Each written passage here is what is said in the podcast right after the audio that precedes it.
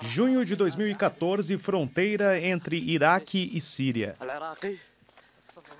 Os extremistas do chamado Estado Islâmico tomam um posto de controle. Num vídeo de propaganda, eles afirmam que eliminariam a fronteira porque nunca aceitariam o tratado que a demarcou, firmado há 100 anos.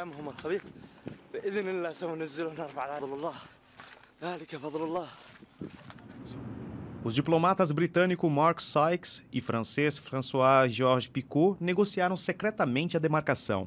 Reza a lenda que eles usaram régua e lápis para estabelecer novas fronteiras para o Oriente Médio em 1916.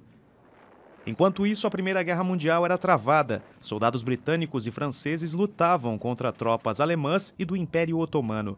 França e Reino Unido conseguiram o apoio dos árabes com a promessa de ajudá-los a formar o seu próprio Estado na área do Império Otomano. Mas não foi bem isso que aconteceu.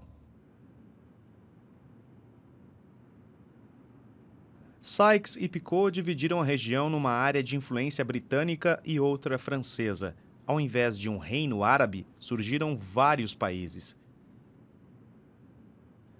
Identidades étnicas e estruturas tribais não foram levadas em consideração. Milhões de curdos, por exemplo, foram distribuídos por vários países. Como aqui na Turquia, ainda hoje eles lutam para fundar um Estado próprio. Dezenas de milhares de pessoas foram mortas nesse conflito.